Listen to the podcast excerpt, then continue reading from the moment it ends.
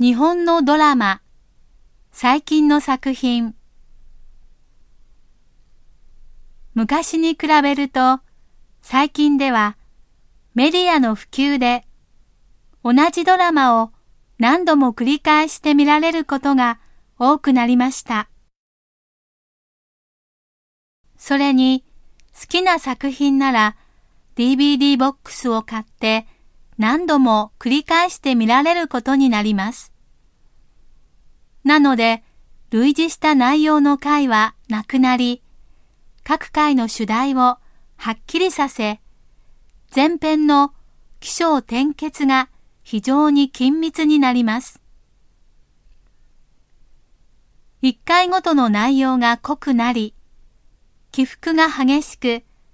パッと盛り上がってさっと終わり、視聴者により強い印象を残します。